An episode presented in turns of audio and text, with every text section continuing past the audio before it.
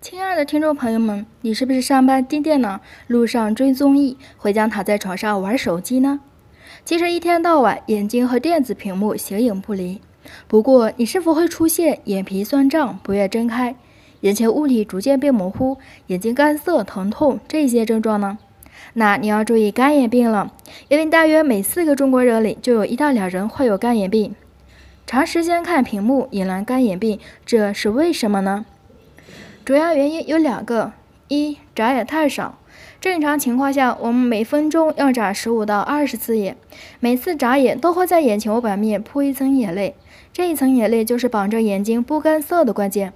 但是，当我们聚精会神地盯着屏幕时，眨眼次数会变少，泪膜的水分蒸发掉了，没有补充，就容易出现干涩、疲劳，甚至疼痛。二。用眼过度，如果一直盯着近距离的东西，会让睫状肌始终处于紧张状态，时间长了就会看不清东西，甚至加深近视。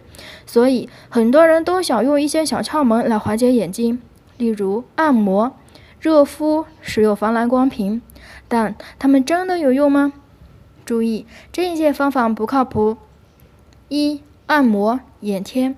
上面说了导致眼睛不适的两个原因，而按摩眼贴既放松不了睫状肌，也没让你多眨眼。那为什么有些人按摩用眼贴后确实感觉舒服很多呢？是因为他们让你的眼睛离开了屏幕，好好的休息了一下。二，防蓝光眼镜、手机护眼模式，为了护眼，不少人会买有防蓝光效果的眼镜，其实用不着。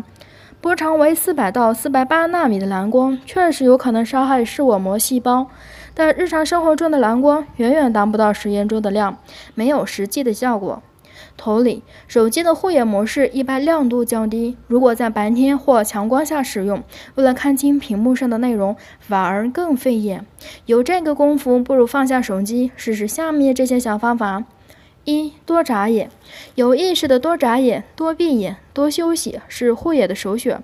二热敷，能疏通堵塞的腺体，有效缓解眼睛干涩。三看一会儿远处，让睫状肌放松一下吧。四调节电脑位置，眼睛最好距离屏幕半米，垂直在电脑中心上方十五厘米左右。